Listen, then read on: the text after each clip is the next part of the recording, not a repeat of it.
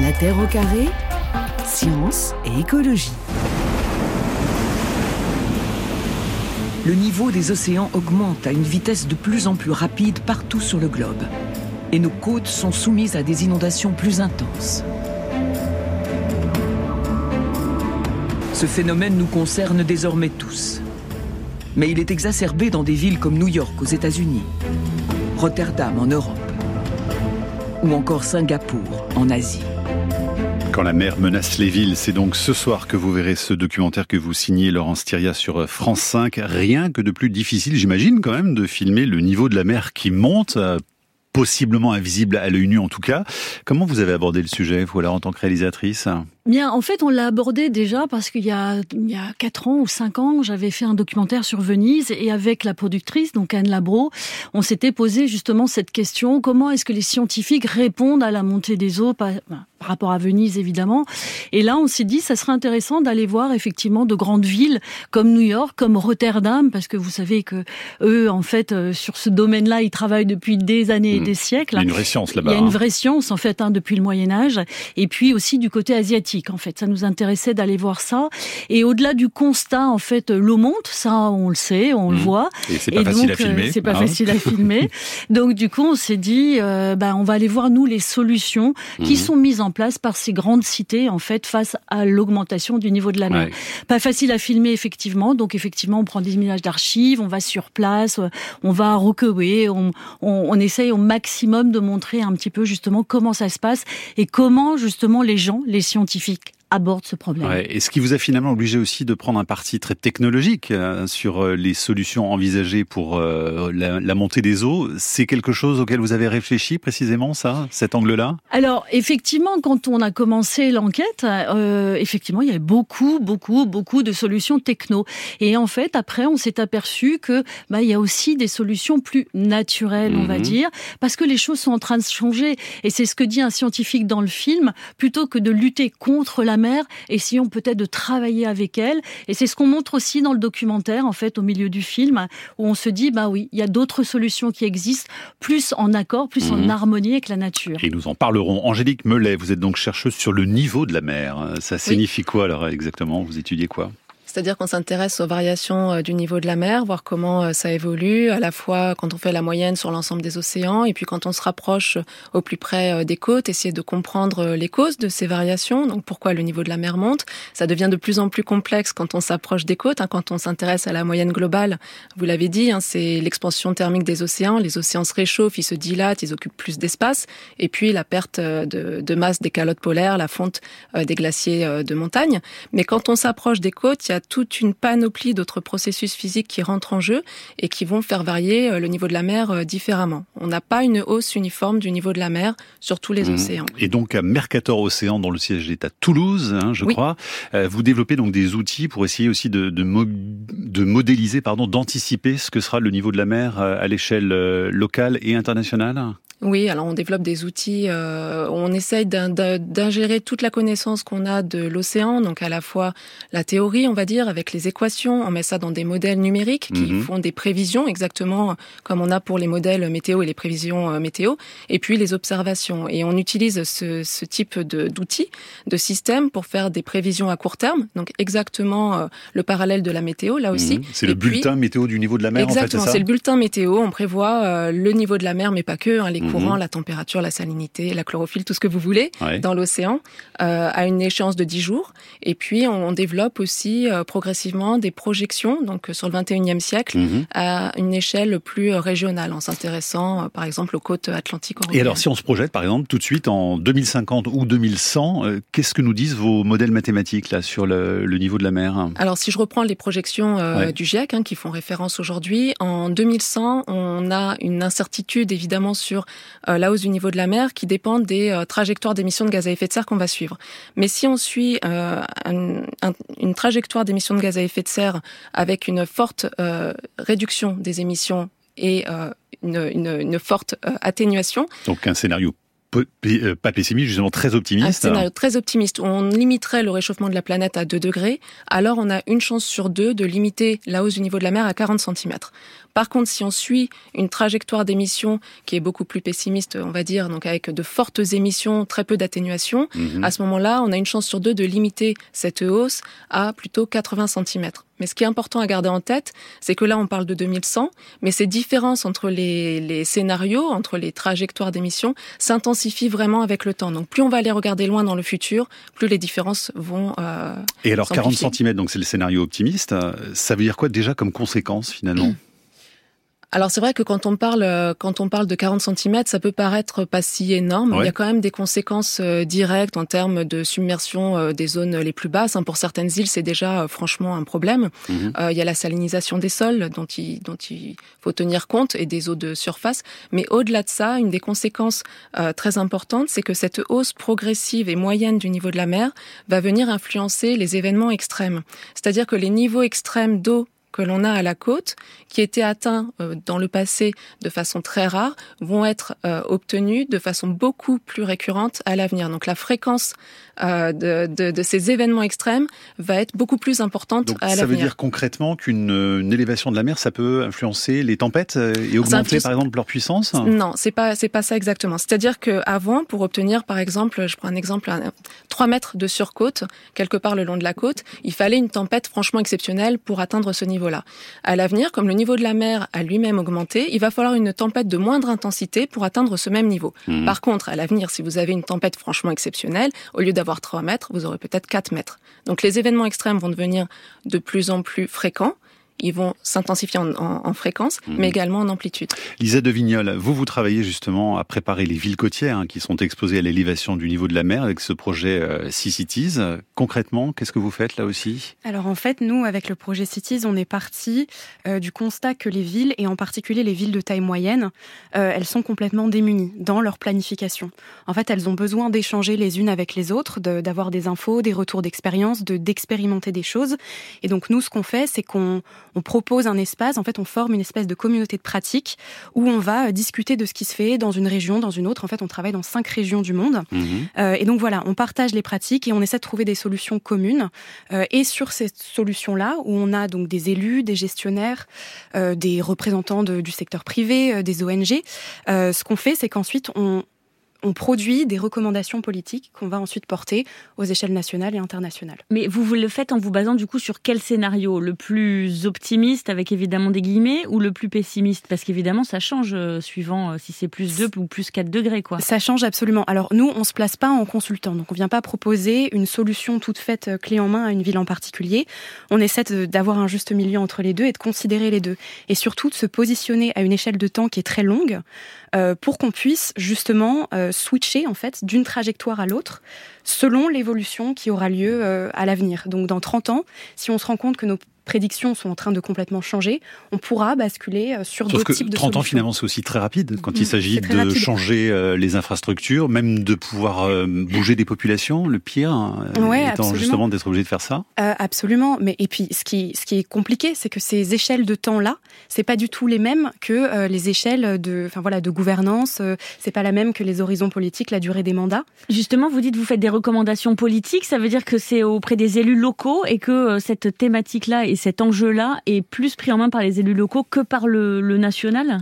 Euh, oui, c'est les, les élus qui doivent, enfin, qui doivent assurer l'adaptation de leur ville.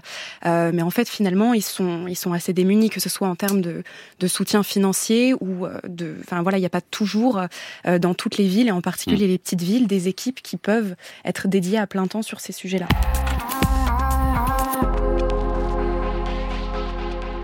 Quand la mer menace les villes, votre documentaire Laurence Thieria ce soir sur France 5 avec donc des initiatives de grande ampleur, très grande ampleur même pour essayer de se protéger de la hausse du niveau de la mer. Est-ce que vous n'avez pas le sentiment justement après avoir filmé tout ça que ces grands travaux de digues géantes par exemple, on va donner un exemple aux Pays-Bas ou à Manhattan, sont pas comme des espèces de pansements sur des jambes de bois finalement par rapport à la montée des eaux? Parce qu'en fait c'est vrai que jusqu'à maintenant on a pensé le tout technologique, c'est-à-dire qu'on se dit, on disait une grande dune, une grande euh, barrières comme le manslankering, pardonnez-moi la prononciation parce que c'est pas évident. c'est vrai qu'on s'est toujours dit voilà, il suffit de mettre une barrière et ça va suffire. Sauf que comme l'a dit en fait Angélique, le niveau de l'eau monte et à un moment donné, ces barrières ne sont plus utiles, les digues ne seront plus utiles et puis on peut pas construire des digues à l'infini parce qu'à un moment donné, une digue qui va très très très très haute, il y a autant de masse d'eau derrière et s'il y a une brèche, bah, c'est la catastrophe. Donc il faut vraiment trouver d'autres solutions. Il y a un projet de, de malade dans votre documentaire sur l'étude de deux barrages géants pour fermer la mer du Nord et protéger donc des millions d'Européens entre la France, ça nous concerne, l'Angleterre, l'Écosse et la Norvège. Donc c'est un truc qui va faire 400 km de long. Énorme. Alors c'est un projet. Hein. c'est un projet. Mais lui, en fait, son objectif, c'est ce qu'il explique en fait dans le documentaire, c'est un lanceur d'alerte au fond. Il dit voilà, si on ne fait rien, si on ne aujourd'hui bouge pas par rapport à ce qui est en train de se passer, il va falloir qu'on aille vers ce type de projet et ça c'est juste pas possible. Donc en fait, euh, pourtant il a tout calculé, hein, il a fait les chiffres, c'est possible financièrement, c'est possible en fait techniquement, mais il il veut pas de ce projet. Lui son objectif c'est d'essayer de faire bouger les, les consciences et je pense que quand on regarde le film, on se dit ok, on va essayer de faire quelque chose. Et on n'espère surtout pas avoir ça un jour. Angélique Mellet, c'est totalement effrayant quand même. Hein. Exactement, et c'est tout à fait ça. Hein. C'est vraiment une alerte qu'il nous donne en disant si vous continuez dans cette voie-là avec le tout technologique, à tout miser sur la technologie, à nous croire surpuissants, à pouvoir vaincre les éléments, si vous continuez à traiter seulement les symptômes du changement mmh. climatique et pas la cause, voilà jusqu'où on pourrait aller, où on en arriverait. Donc la, la cause, évidemment, c'est les émissions de gaz à effet de serre, hein, parce que les gens voient pas forcément le lien entre émissions de gaz à effet de serre et augmentation euh, du niveau de la mer. Est-ce que vous pouvez rappeler euh, d'ailleurs pourquoi euh, l'un influence l'autre? Bien sûr. En fait, la hausse du niveau de la mer, c'est une des conséquences des plus directes et des plus intégratrices du changement climatique. Et le changement climatique, on sait qu'il est lié à l'augmentation de la concentration des gaz à effet de serre dans notre atmosphère à cause de nos émissions. Alors pourquoi? Parce que quand la Terre se réchauffe, il y a la vaste majorité plus de 90% de cet excès de chaleur qui est absorbé par les océans, donc les océans se dilatent et euh, leur volume augmente. Donc ça, ça, cause une première, c'est une des premières causes de, hausse du niveau de la, mer. La dilatation, hein, la dilatation, on a bien l'image en tête. Parce que les océans sont de gros, enfin comme tu Ils absorbent 90% de, de cette chaleur. Si on n'avait pas les océans, ce serait monstrueux sur Terre. Ensuite, on a les, les, glaciers de montagne qui fondent, là aussi, en réponse à ce réchauffement climatique. Cette eau ruisselle jusqu'aux océans, et donc ça ajoute de l'eau dans l'océan, ça, ça, augmente là aussi le niveau de la mer. Et de même pour les calottes polaires, où c'est un peu plus compliqué, mais les calottes euh, fondent. Donc les calottes polaires, hein, c'est ces énormes étendues de glace, ces énormes glaciers continentaux qu'on a sur euh, le Groenland et l'Antarctique, qui fondent là aussi en réponse au réchauffement de, de la planète, et qui s'écoulent aussi plus rapidement vers les océans et rajoutent de la masse dans les océans. Donc on voit que c'est à la fois océan, mm. glacier, calotte, c'est très intégrateur. Alors aux Pays-Bas, on s'inquiète de cette histoire depuis le Moyen Âge. Hein, vous le disiez tout à l'heure, Laurence Thiria. Hein. Exactement. ce sont les maîtres de l'eau d'ailleurs aujourd'hui dans le monde. Hein. Vous les présentez comme ça, mais c'est vrai. Oui, oui, parce qu'en fait, ils ont vraiment euh, expérimenté cette technologie depuis très longtemps, puisque ça fait plus de 400 ans en fait. Mm. Et donc aujourd'hui, en plus, vous le savez, c'est un tout petit pays. Plus d'un quart du pays en fait est menacé en fait euh, de sombrer sous l'eau. Donc effectivement, voilà, ils sont les premiers à faire ça. Et dans ce pays, on génère en laboratoire les plus grandes vagues artificielles au monde grâce à une machine ultra puissante. Et dans l'extrait qu'on va entendre, une digue composée uniquement d'argile est testée. Et au bout de trois heures de fonctionnement, les premiers dégâts apparaissent, comme l'explique cet ingénieur côtier. Ici, la couche d'herbe a complètement disparu. Il y a un trou de 2 mètres de large. Nous ne connaissons pas encore sa profondeur, mais il est d'au moins 50 cm. La question est, est-ce que l'argile résistera à toute la durée de la tempête? Son constat est sans appel. Les digues de ce type ne peuvent résister à la violence des vagues que sur une durée de 25 heures. Au-delà, la digue cède et les eaux pourraient inonder les terres. Si le niveau de la mer monte, nous pouvons augmenter la hauteur de nos digues. Mais s'il monte de plus en plus, les gens voudront-ils encore vivre derrière des digues très hautes avec de très gros risques d'inondation? Ce n'est pas sûr. Et nous devrons peut-être rendre la terre à la mer rendre la terre à la mer. Alors, la formule euh, nous laisse un petit peu songeur quand même. Alors moi j'étais très étonnée de cette réponse parce que je m'attendais pas à ce type de réponse de la part d'un ingénieur de Deltares qui passe son temps à essayer d'expérimenter. Et il me dit ça, donc je me dis tiens c'est quand même particulièrement intéressant. Ça veut dire qu'il y a une vraie prise de conscience et qui est d'autant plus en fait importante que d'autres scientifiques mhm. qui euh, que j'ai également interviewé en fait dans le film nous disent de toute façon on n'a pas le choix à un moment donné il va falloir rendre certains territoire en fait de la Hollande, des Pays-Bas, à la mer, parce mmh. qu'on ne pourra pas faire autrement. Lisa de Vignol, ça fait partie sérieusement des, scénarios qui sont étudiés, par exemple, avec les, villes moyennes avec lesquelles vous bossez? Absolument. Je trouve que c'est vraiment très important cet extrait, parce que souvent avec les digues, on a un faux sentiment de sécurité qui s'installe. Alors qu'en fait, c'est pas des solutions qui sont absolument euh, safe sur du très long terme. Il y a d'autres solutions qui existent. On n'est pas contre le fait d'avoir des digues. Il y a des endroits où c'est plus optimal d'avoir des digues. Euh, mais ça a aussi des répercussions qui vont être négatives sur la biodiversité, sur le, la circulation des sédiments. Donc, ce qu'on peut faire aussi, c'est avoir des solutions qui vont être plus fondées sur les écosystèmes. Donc, on va euh, protéger ou restaurer des écosystèmes marins ou côtiers, par exemple des dunes, par exemple des, des, zones humides euh, ou des mangroves, où là, en fait, ces écosystèmes vont assurer un, un rôle protecteur et atténuer euh, la houle, retenir les sédiments. Donc, assurer cet effet protecteur. Il y a d'autres solutions qui peuvent être peut-être plus facilement actionnables par des villes, parce que les villes n'ont pas toujours l'espace, voilà, de recréer de, des dunes sur sur leur littoral, euh, où là, on va pouvoir avoir euh, un mix de différentes solutions. Mais laisser la terre à la mer quand il y a des habitants, justement, c'est quand même très compliqué, là. C'est compliqué, c'est compliqué parce que émotionnellement, euh, c'est difficilement acceptable. Donc c'est c'est quand même encore un gros tabou de parler de recomposition spatiale.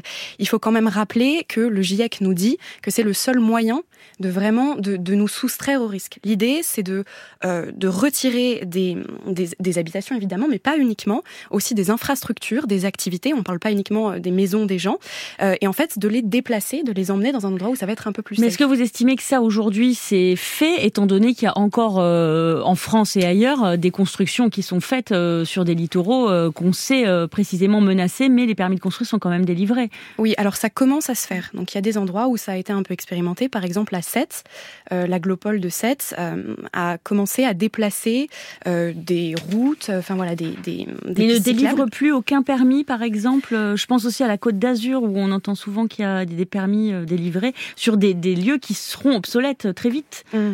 Alors récemment, la législation a commencé à changer. Donc euh, dans les zones qui sont à risque sur les 30 prochaines années, on ne peut plus euh, construire de nouvelles habitations. Alors il y a quelques exceptions. On peut par exemple voilà élargir enfin élargir des, des, habitations qui sont déjà là ou des infrastructures qui sont déjà là, mais on peut plus en construire de nouvelles. Par contre pour des zones qui seront exposées à l'échelle 100 ans, mmh. on peut encore construire sous réserve que euh, quand ce sera en danger. On, Angélique Melet, très vite, parce qu'il y a Madame Cronier qui nous attend avec sa chronique. Euh, en France métropolitaine et outre-mer, s'il faut mettre des, des, points rouges sur des zones vraiment critiques, est-ce que vous pouvez nous en donner quelques-unes Les zones les plus euh, susceptibles d'être inondées d'ici la fin du siècle, hein, sous un mètre de hausse du niveau de la mer, ce sont la Camargue.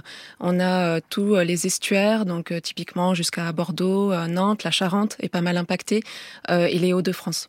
Et pour l'outre-mer est-ce qu'il y a des îles, par exemple, qui sont euh, aussi menacées par la montée des eaux je ne saurais pas vous répondre pour l'outre-mer français. Bon, mais il doit y en avoir forcément, j'imagine, puisque la question insulaire est aussi une question... Bien sûr, ça euh, dépend de l'élévation des îles. Si ce sont des îles, des atolls, les atolls sont plus euh, vulnérables évidemment que des îles montagneuses.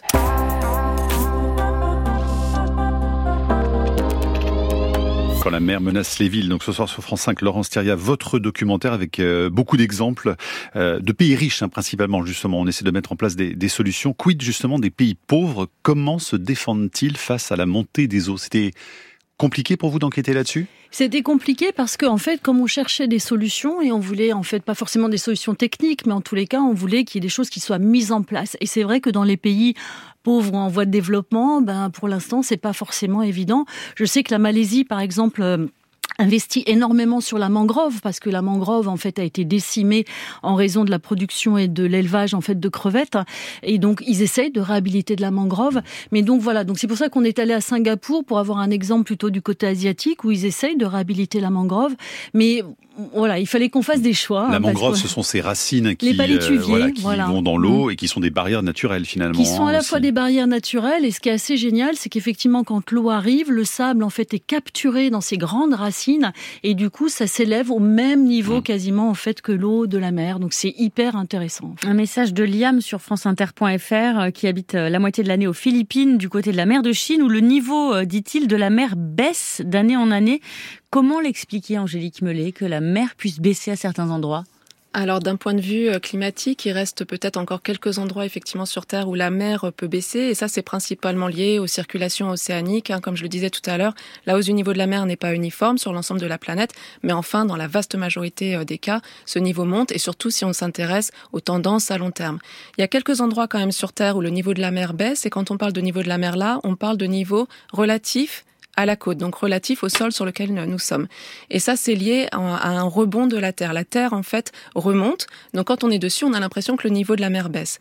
Et cette remontée des terres peut être due euh, principalement à la, réponse à l'effondrement de cette calotte glaciaire qui existait il y a 20 000 ans et dont je parlais tout à l'heure, qui à l'époque imposait un poids euh, faramineux sur la Terre. Quand elle s'est désintégrée, ce poids a disparu et on a comme un matelas à mémoire de forme. La Terre reprend sa forme initiale et ces zones continuent encore aujourd'hui, hein, 10 000 ans après euh, l'effondrement de cette calotte, à remonter progressivement. C'est le, cas de la Scandinavie, par exemple. Il y a une autre question de Florence. L'adaptation à la montée des eaux est une problématique majeure et les élus sont démunis, nous écrit-elle. Déjà, l'adaptation, c'est le parent pauvre dans les plans climat des territoires. Et elle prend, euh, Florence, l'exemple de la Baule en Loire-Atlantique. Le bord de mer est prisé et très cher. Comment dire aux riches qu'il faut qu'ils déménagent avec la perte financière que ça induit? Les collectivités ne peuvent pas racheter euh, les biens. Qu'est-ce que vous vous répondez à Florence Lisa de Vignol euh, Oui, alors la question de, de, de, de l'argent est évidemment centrale, euh, que ce soit pour racheter des biens ou que ce soit même même quand il s'agit pas de biens privés, de déplacer, ne serait-ce qu'un camping ou une piste cyclable, ça coûte très très cher. Donc il faut débloquer davantage de fonds, euh, à la fois euh, qui viendraient de l'État, qui viendraient euh, de l'Europe, mais il est certain que les, que les communes, elles peuvent pas s'appuyer uniquement sur les revenus, leurs revenus à elles pour pour s'adapter. C'est insuffisant. Et les habitants, tout à l'heure, vous en disiez un mot, mais vous parliez, je crois, de recomposition spatiale. En gros, ça veut dire tu dois déménager ailleurs. comment ils, ils, prennent ça? Parce que j'imagine que vous parlez de solutions, mais il y a des moments, il n'y a pas de solution autre que de, de déménager, quoi. Oui, ben alors généralement quand on parle de la recomposition spatiale, on, on, se place à une échelle de temps plus longue. Donc on ne demande pas nécessairement aux gens de partir tout de suite. Ça va être une solution, euh, disons, euh, dans 50 ans ou dans 60 ans, avec des étapes pour y arriver d'ici là on, et pour se préparer. Euh, évidemment, quand on demande à euh, un foyer de, de quitter sa maison, euh, c'est difficile parce qu'on est attaché à sa maison, on est attaché à son territoire, on souhaite le préserver. En soi, c'est pas une mauvaise chose, mais il est juste important de rappeler, déjà quand on parle de la recomposition, qu'on n'est pas sur du déplacement forcé euh, de population, mais qu'on est sur euh, de l'anticipation, de la planification. Sauf qu'il y a une perte financière évidemment, puisque les maisons sont invendables. Hein. Laurence Thiria, dans ce documentaire, vous avez montré donc l'aspect anthropisation des littoraux. Ça, c'est intéressant. C'est la façon dont l'homme s'est installé sans prendre en compte justement la complexité euh, du littoral, hein, des écosystèmes, comme à New York. Et l'exemple est passionnant parce que à New York, par exemple, euh, l'aéroport immense JFK, hein, je crois que c'est lui, a été construit sur un marécage. Et ça, c'est une véritable catastrophe, en fait. Il fallait de la place. Il fallait construire un aéroport parce que New York est une grande ville. Donc effectivement, on a utilisé cette partie. Donc c'est Jamaica Bay, c'est des marécages marécages qui servaient véritablement de zone tampon. Donc mmh. ça, c'est intéressant parce qu'effectivement, quand la mer arrive, ces marécages absorbent une partie en fait de l'eau. Donc euh, c'est ce qu'on appelle ces zones tampons. Ben voilà, on a construit un aéroport, donc on a on a gratté, gratté, gratté. Des maisons se sont installées et aujourd'hui, effectivement, tout ce qu'on voit, c'est que ces marécages en fait ont diminué comme peau de chagrin. Et donc le résultat, Sandy en 2012, ben, toute cette zone a été complètement envahie par l'ouragan. Et donc aujourd'hui, ils essayent, vaille que vaille, d'essayer de d'installer des jetés, d'installer en fait des mm. solutions qui paraissent des fois un peu dérisoires parce que on se dit quand on écoute Angélique ben, que ça va être grave dans l'avenir. Il y a ce projet donc le Big U de mm. New York, projet ambitieux destiné donc à protéger la ville des inondations qui ont d'ailleurs tendance à se multiplier hein, les inondations. Un énorme travail de terrassement est prévu donc et ce projet de résilience urbaine comme on dit euh, basé encore là-bas sur le savoir-faire des Hollandais. Extrait. Ce que vous voyez ici, c'est l'autoroute. Et devant l'autoroute, nous allons construire une protection contre les inondations qui aura une hauteur d'environ 3 ou 4 mètres. Et à partir de là, on va créer un chemin en haut qui va redescendre jusqu'à l'eau. Donc les logements situés derrière seront protégés des futures tempêtes. Mais les coûts exorbitants de ce nouveau programme, estimé à un milliard et demi de dollars, et les délais trop serrés pour son achèvement inquiètent déjà tous ses acteurs. Angélique Mellet, ce caméléon urbain, c'est comme ça que c'est présenté dans, le documentaire, ça vous inspire quoi alors? Je pense que ce type de solution, qui en plus ici euh, mixe des, des, solutions en dur, donc euh, des barrages, du béton, mais aussi des solutions plus fondées sur la nature, des espaces euh, pour absorber l'inondation, donc des parcs qui seraient inondables en cas de, de tempête. Avec des pentes, hein, très, avec très important voilà, ça. C'est hein. des zones qui entourer peuvent... Manhattan d'une grande pente en fait aussi. Hein. Oui, alors c'est vraiment modulable selon les endroits. Hein. Parfois ça va être des portes qui se ferment, parfois ça va être un parc public avec une pente qu'on va laisser inonder si besoin. je pense qu'en tout cas ces solutions sont utiles pour pour certaines villes, notamment parce qu'elles nous permettent de gagner du temps.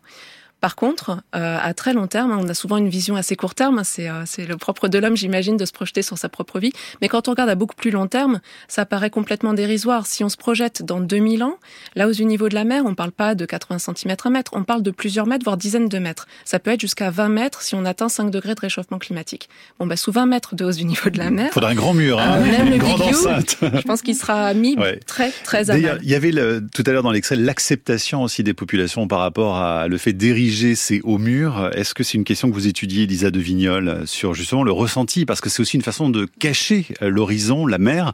Et ça, l'humain n'aime pas beaucoup ça. On le voit à Fukushima, par exemple, hein, toute cette zone sur des centaines de kilomètres qui est vraiment bousillée par la digue. C'est une autre façon d'avoir un rapport à la nature aussi. Hein. Oui, mais c'est un peu ce que je voulais dire euh, quand je parlais de faux sentiments de sécurité derrière une digue. En fait, on et on le disait tout à l'heure, on a du mal, c'est pas forcément très palpable l'élévation du niveau de la mer. Il y a d'autres choses qui le sont plus. Par exemple, les tempêtes ou l'érosion, c'est quelque chose qu'on peut plus observer à l'œil nu.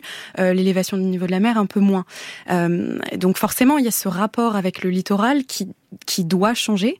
Euh, déjà, on parle beaucoup du trait de côte, mais en fait, c'est un espace côtier, c'est pas un trait. Mmh. Euh, la Terre, c'est une planète vivante qui bouge.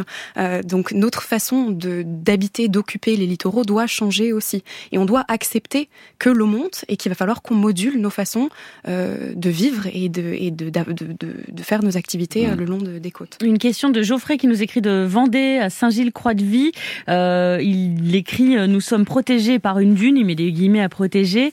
Euh, Est-ce qu'avec la montée du niveau de la mer, on sait ce qui va se passer? Est-ce que la dune va être grignotée par l'océan? Est-ce qu'elle va reculer pour suivre l'avancée de l'océan? Et il ajoute, je trouve ça hallucinant de continuer de voir des permis de construire être attribués pour des terrains à une centaine de mètres de l'océan. Qu'est-ce que vous répondez, Angélique Mullet Alors c'est pas si simple hein, de prévoir euh, l'érosion côtière, puisque là on parle plutôt euh, d'érosion aussi avec les dunes. Il n'y a pas que le climat qui influence sur l'érosion côtière, donc je serais bien normal de dire ce qui va se passer pour cette dune en particulier. Non.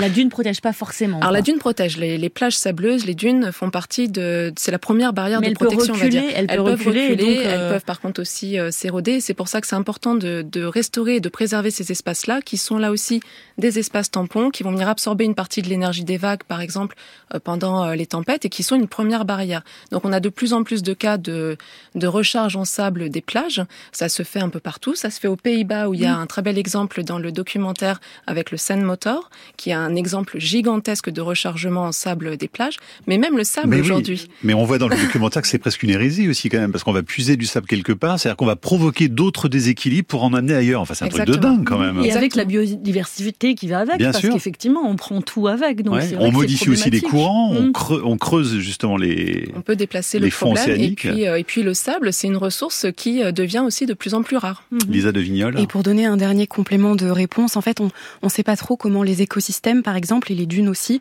vont se comporter à l'avenir avec euh, le changement climatique, avec les activités humaines. Mmh. On ne sait pas trop quelle va être leur résilience à eux, à ces écosystèmes.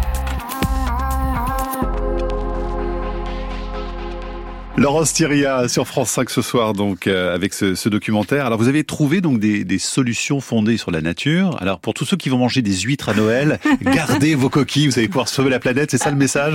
Oui, c'est l'exemple à New York en fait, il y a un organisme qui a décidé de euh, conserver en fait justement les huîtres pour deux raisons, un peu comme la mangrove, à la fois parce que l'huître peut être considérée comme si on la met en fait les unes à côté des autres, ça devient de grands récifs et ça peut casser l'énergie des vagues et aussi en fait euh, un autre moyen qui est très utile, ça filtre l'eau et on le sait, la baie de New York est hyper polluée, donc effectivement à raison de 200 litres d'eau par jour euh, filtrée, ça peut être en fait un Et c'est la baie des huîtres, hein. historiquement il y avait énormément d'huîtres à New York. au 19e hein. siècle il y avait des huîtres absolument Mais donc ça veut dire qu'il faut quoi. pas manger d'huîtres au contraire. Jusqu'en alors, hein. 2050, en gros, moi je vous conseille de pas manger les huîtres à New York. Ouais, donc gardez vos vieilles coquilles. euh, oui. voilà. Mais, Mais Est-ce que tout ça est sérieux, Angélique Mellet, justement? Est-ce que cette solution basée sur des huîtres euh, ça vous paraît franchement intéressant scientifiquement? Alors encore, encore une fois, ça dépend des échelles de temps qu'on considère et de l'adaptation à plus ou moins euh, long terme. Les solutions fondées sur la nature peuvent être très utiles. On parle des huîtres, on parle de la mangrove, des coraux, et on sait qu'il y a une certaine capacité à s'adapter à la hausse du niveau de la mer, mais enfin dans une certaine mesure. C'est-à-dire que les coraux et les mangroves peuvent s'adapter à cette hausse du niveau de la mer si on limite le réchauffement climatique à 1,5-2 degrés. Au-delà de ça, ils se font dépasser, ils n'arrivent plus à croître verticalement suffisamment vite ou à se replier vers les terres et ils finissent noyés tout simplement. Euh, Gilles voudrait savoir, sait-on jamais, si on pourrait faire baisser le niveau de la mer? C'est irrévocable là le niveau euh, Effectivement, le, le, niveau de la mer, euh, il est engagé. Donc on sait qu'on est parti pour une hausse du niveau de la mer sur les siècles et les millénaires à venir. Mais ça, c'est à cause des activités humaines? C'est à cause des émissions de gaz à effet de serre. Même si on arrête d'émettre aujourd'hui, de toute façon. Exactement. Même si on arrête d'émettre aujourd'hui des, des, des gaz à effet de serre, on arrivera à stabiliser la température à la surface de la Terre. Donc ça, c'est une bonne nouvelle. Par contre, le niveau de la mer, ça a une mémoire extrêmement longue. Il y a des processus qui sont engagés, le réchauffement de l'océan profond, euh, la perte de masse des calottes polaires, et ça, il y a une partie qui est inévitable, le niveau de la mer va augmenter au cours des siècles et des millénaires à venir. Mmh. Ce qu'on peut faire, ça ne veut pas dire qu'il faut rien faire évidemment, ce qu'on peut faire, c'est euh, ralentir cette hausse. Si on ralentit cette hausse, donc en atteignant le changement climatique, en diminuant de façon forte, durable et pérenne nos émissions de gaz à effet de serre, alors on a plus de temps pour s'adapter. Et on arrive à une hausse à très long terme qui sera bien moindre que si on continue à émettre comme on le fait aujourd'hui. Sauf que tout ça, c'est du temps long, euh, Lisa de Vignol, et vous êtes confrontée aussi euh, au problème du, du, logiciel des territoires qui ont du mal à, à, penser les choses sur du temps très très long, hein, et qui sont sur des durées beaucoup plus courtes. Oui, à la fois en termes de, de volonté et d'agenda politique, mais aussi en termes de planification. Donc plus techniquement, comment est-ce qu'on fait les choses mhm. euh, Il y a une, une façon de procéder qui, qui, qui, fonctionne assez bien, qui est quand même relativement nouvelle. C'est euh, les adaptive pathways. Donc ça veut dire qu'on va. What's that? Ça veut dire qu'on a. Euh, ça va être différentes des chemins d'adaptation. Voilà, c'est des chemins d'adaptation, comme ce que fait La Rochelle. La Rochelle développe des trajectoires d'adaptation, et c'est ça. C'est en fonction de bon bah voilà, dans 50 ans, ou dans 10 ans, dans 50 ans, en fonction de, de, de la situation à ce moment-là, on va pouvoir peut-être changer plutôt que se mmh. retrouver bloqué dans des solutions qui fonctionnent aujourd'hui ou qui fonctionneront dans 10 ans mais qui fonctionneront plus euh, dans 60 ans. Laurence Thiria, à la fin de votre documentaire, on voit un, homme qui s'appelle Marc Collins Chen, qui est directeur d'un projet Oceanix. Ce sont des, des projets de villes construites sur l'eau, hein, mmh. comme à Singapour, je crois. En tout cas, il, il, en fait, il, il propose le euh, projet à la ville. Voilà, en Corée du Sud. En, en fait, son Sud, projet ouais. va se développer en Corée du Sud. Alors voilà, c'est vraiment le principe de construire en fait une ville sur l'eau, puisqu'on abandonne la terre et on met tout en place effectivement avec à la fois une agriculture mais, euh, submarine et encore du béton finalement. C'est encore du béton qu'on met sur l'eau. Puis c'est pas comme une forme d'île et qui du coup un jour ou l'autre sera submergé de toute façon. Non, parce que ça, ça va flotter. Ça flotte. En fait, ça monte en même temps. Voilà, donc ça va monter. Mmh. Alors attention, hein, c'est pas en pleine mer, etc. C'est pas mmh. très loin des côtes non plus. Mais bon, voilà. Et moi, je trouvais intéressant de parler de ce sujet-là parce que je me dis, bah voilà, c'est une idée qui est dans l'air. Est-ce qu'on aime, est-ce qu'on n'aime pas, c'est pas le propos. Mais mmh. en fait, l'idée, c'est on va toujours plus loin. Moi, je pense fondamentalement après ce film qu'effectivement, un peu comme euh, Angélique, il faut qu'on fasse attention à notre planète et essayer euh, de pas courir contre le mur euh, trop vite. En fait, c'est ça surtout qui est important et d'arrêter un peu le tout techno. Quoi, en fait. voilà. Vous avez le sens de la conclusion, c'est normal. Vous êtes réalisatrice Laurence Thiria. Quand la mer menace les villes ce soir sur France 5 à 20h50. Merci beaucoup à toutes les trois d'être venues nous en parler dans La Terre au carré. La Terre au carré est un podcast France Inter.